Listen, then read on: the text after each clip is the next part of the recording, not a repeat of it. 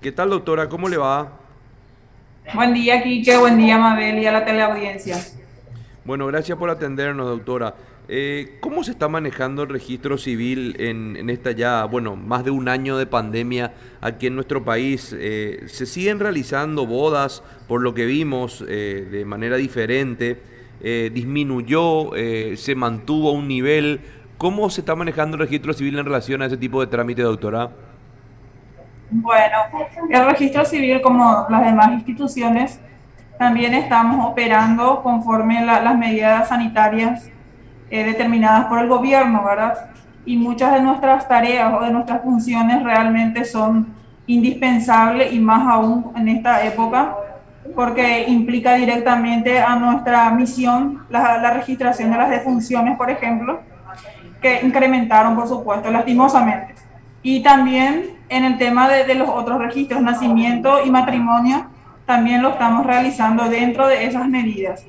En el nacimiento y en el matrimonio, por supuesto que bajaron nuestros, nuestros porcentajes de, registración. Ahora, ¿esto aliviana un poquito la tarea del registro civil, doctora? No, al contrario, Quique.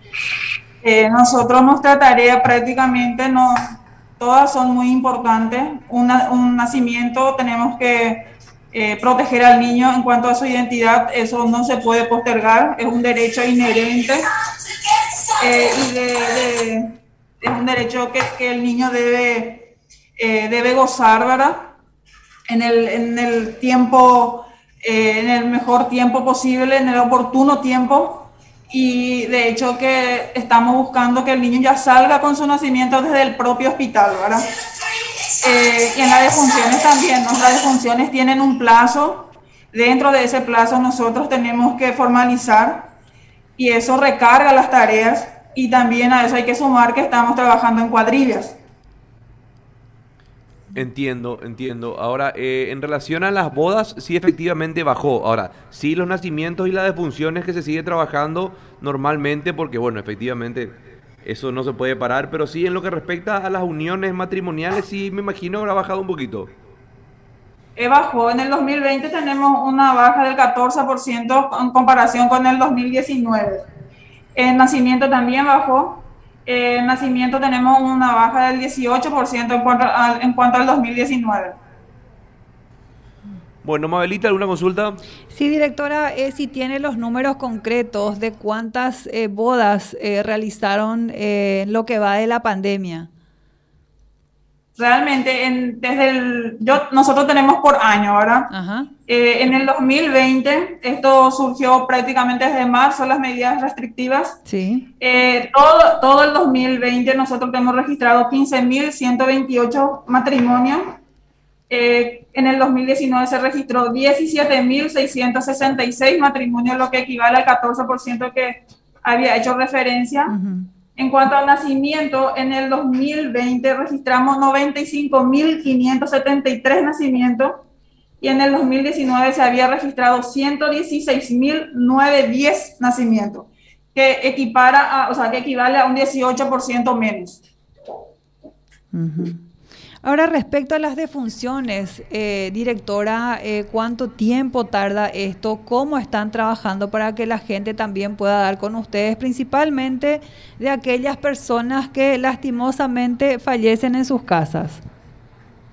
Bueno, en cuanto a las defunciones, por ley tenemos un plazo legal que es de 24 horas de ocurrido el hecho. Dentro de esas 24 horas se debe registrar la defunción de forma administrativa eh, para eso eh, se presenta el certificado de defunción que expide el médico. Eh, puede ser del médico, del médico tratante, o del forense. Cuando mueren en las casas o fuera del hospital, generalmente se da participación al forense y son ellos los que expiden la certificación de, de fallecimiento, que va a ser el soporte legal luego para que eso se formalice en el registro civil. De hecho, que estamos buscando mecanismos y formas porque lastimosamente los plazos son determinados por ley y eso no lo podemos modificar. Entonces, pero sí buscamos la forma de facilitar la comunicación a la, ciudadanía, de facilitar números de contactos de, en cada departamento, de los responsables de cada departamento, de modo a que ellos puedan acceder a una forma de comunicarse con, con los representantes de la institución que sean asesorados y que sean asistidos de la forma más fácil posible. Ahora, ¿de dónde es que más llama la gente? ¿Es acá del departamento central? Eh, ¿De qué parte es lo que más llama la gente para pedir eh, el servicio de ustedes? Generalmente, eh, por supuesto, se centra mucho, los pedidos de asesoramiento se centran mucho acá en Capital, en sede central, pero también tenemos departamentos como Alto Paraná y Tapúa, en donde tenemos un flujo de, de solicitudes muy, muy altas. Ahora respecto a, pasando ya a otro tema, directora, respecto a la inscripción de los niños con nombres eh, un poco raros, eh, ¿qué es lo que dice respecto a eso, asesoría jurídica? Eh, la persona, el papá que se va o la mamá que se va a inscribirle a su niño, ¿le puede poner cualquier nombre o hay nombres vedados? En realidad hay que determinar eh, a qué se le llama nombres raros, ¿verdad? Porque la ley determina, nuestra ley, la 1266-87, establece eh, que los nombres no deben confundir el sexo, por ejemplo, y que no puede ser más de tres nombres. Tampoco se podrá eh, registrar nombres ridículos, dice la ley. Entonces ahí entra un poco ya una cuestión del, muchas veces del funcionario mm, para poder eh, determinar ¿verdad? a qué se le puede llamar ridículo.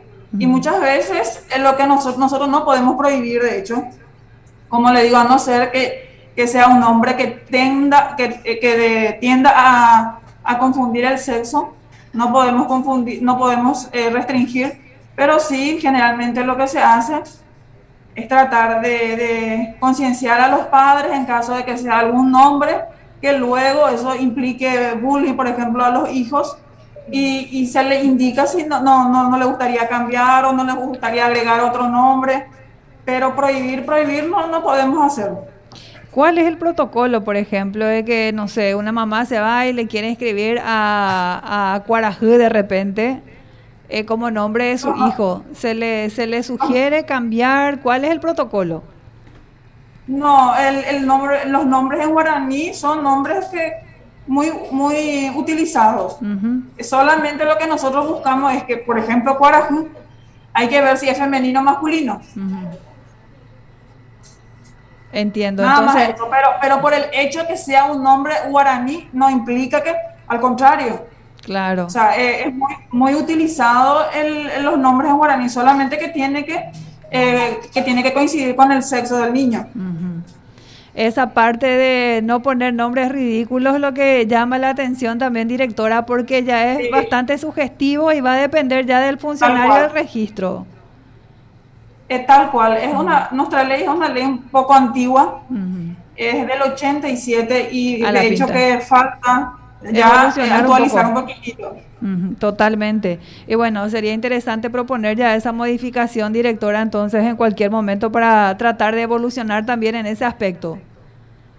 De hecho, que hay varias normativas ya que fueron dictadas y que justamente fueron complementando a esta, a esta norma por el hecho de que, eh, como, le, como decimos, está un poquito ya eh, antigua y en, muchas cosas ya está desfasada. Entonces, fuimos dictando normas nuevas a fin de, de, también de responder al reclamo de la ciudadanía. Perfecto, bueno, por mi parte le agradezco, directora, su tiempo, muy amable.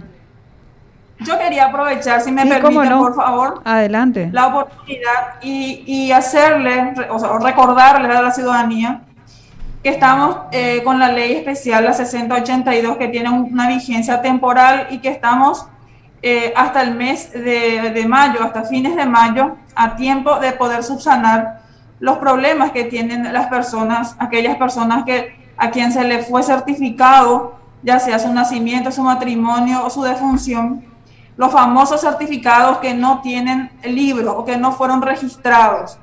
estos, eh, estos problemas con el que muchas veces se encuentra la gente puede ser subsanado de forma gratuita y de forma totalmente administrativa, sin asistencia de, sin necesidad de asistencia de abogados, ni de gestores, ni mucho menos, y que acercándose a las oficinas habilitadas pueden estas personas regularizar su documentación pasado este tiempo, o sea, el mes de mayo, ya lastimosamente tendrían que recurrir a, a los juicios para poder, a los juicios, a los procesos judiciales para poder regularizar. Por eso es que nuestra insistencia de que, la persona, de que las personas que están con este tipo de inconveniente se acerquen hasta las oficinas habilitadas para poder eh, solucionar sus problemas documentales. Bien, doctora, muchísimas gracias, muy amable. De nada, cuando guste, hasta luego.